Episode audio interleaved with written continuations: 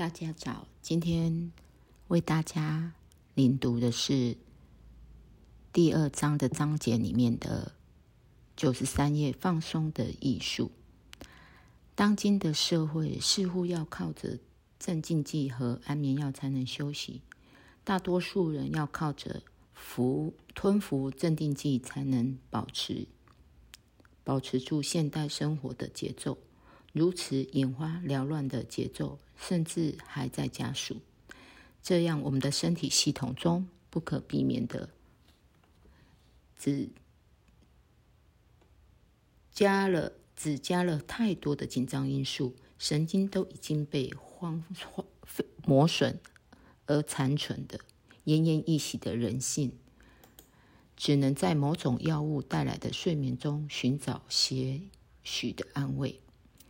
这些事情很奇怪，因为现代人手中其实有大把的休闲暇时光，机器把生活中的体力活全包了，一周四十小时的工作，留下了足够的时间可以用来放松。但是，放松的艺术于现代人而言却触触手不及了，它仿佛存在于遥远的过去。记忆中都找寻不到。放松是必要的，因为放松就是修复。消耗掉的能量总得用什么方式复原？瑜伽的放松艺术，贪尸式通过精确的步骤展示了放松和修复如何发发生。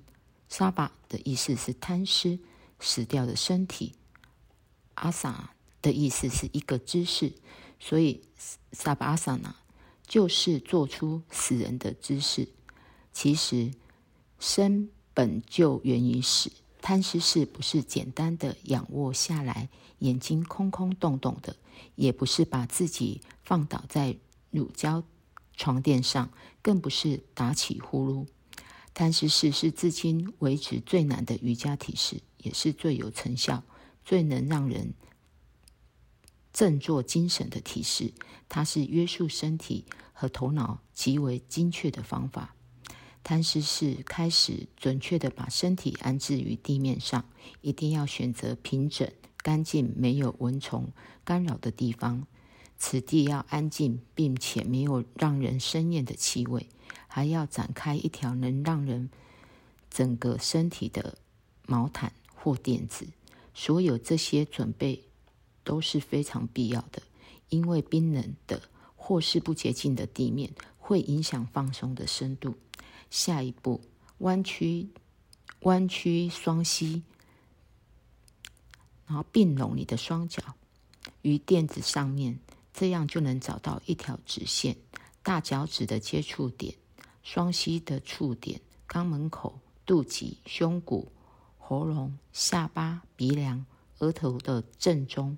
然后逐一伸展双腿，这样双腿也能笔直的居中放置。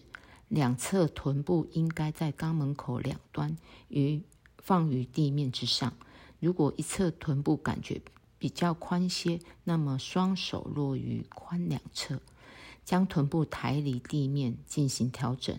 手掌还是在髋部两侧，向后仰直至双肘落地。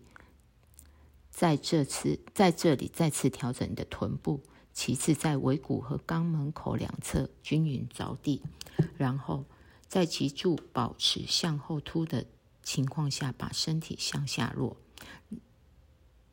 让椎骨一节一节落于地面，这样整条脊柱会平整落于地上，不会向任何一侧倾斜。肩胛骨的两侧应该像臀部一样，以脊柱为轴，彼此对称。脊柱一旦落地，屈臂用手指去触碰两肩，在这个位置上，轻柔的把大臂后侧向着两肘展开，这样大臂后侧就是拉长的，也会均匀的落在地面上。放下两手，掌心朝上，与手腕的中。终点着地，两臂和两手与躯干两侧形成的角度不应超过十五度。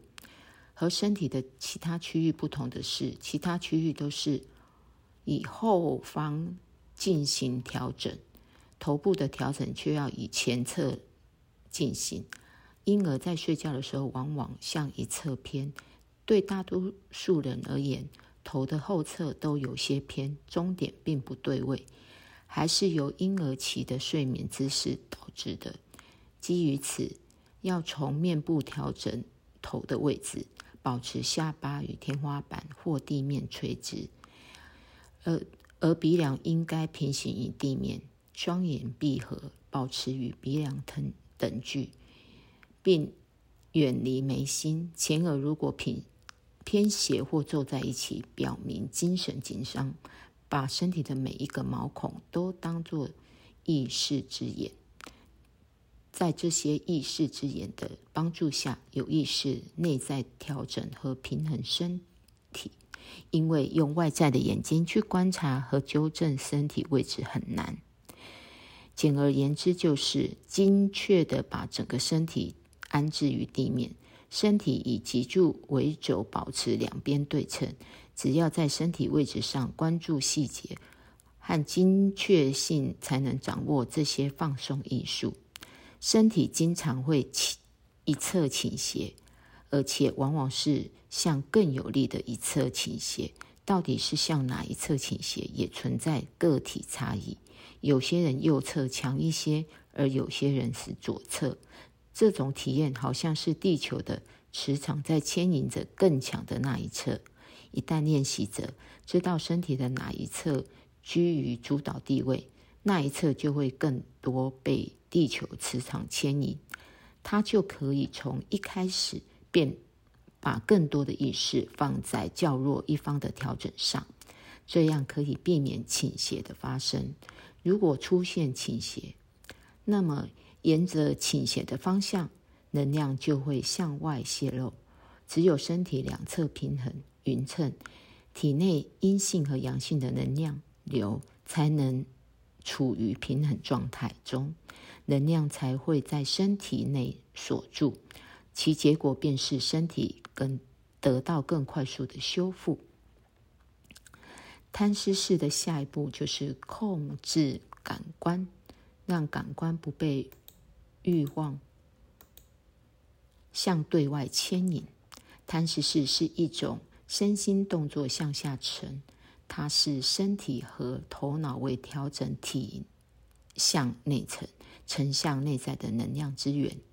贪食式不是刻板的静止状态，如果那样的话，虽然把外在世界隔离在外了，但还是以自我为中心，正确谨慎的做出贪食式。能带来止息的极静状态，它是神经的。贪食是不是简单的止息、静止，它是把小我放下，敏锐觉知到内在的神性。为了要成就如此的状态，脑细胞需要被被动的下沉。如果不能控制感官，感官没学会如何向内收敛，脑细胞就体验不到下沉的运动。我们大部分的感官器官、感觉器官都处于头部，而整个控制器官的挣扎就发生在喉咙以上的面部。感官收集到所有感受、印象都还在一处被体验。只有当呼吸、眼睛、耳骨、舌根都得到控制，并并且处于放松中时，贪食式才能完整。初学者会发现。感觉器官不会安安静静的待着，他会察觉到眼脸的颤抖，而眼球会向上动，这就表示眼睛处于紧张状态，大脑被念头波动干扰了，口腔中唾液的增多和总想要去吞咽的欲望是舌头紧张的反应，额骨的紧张表现在太阳穴周围的紧张上。初学者要有意识的查明这些紧张，知道了准确的位置，才能有效的放松。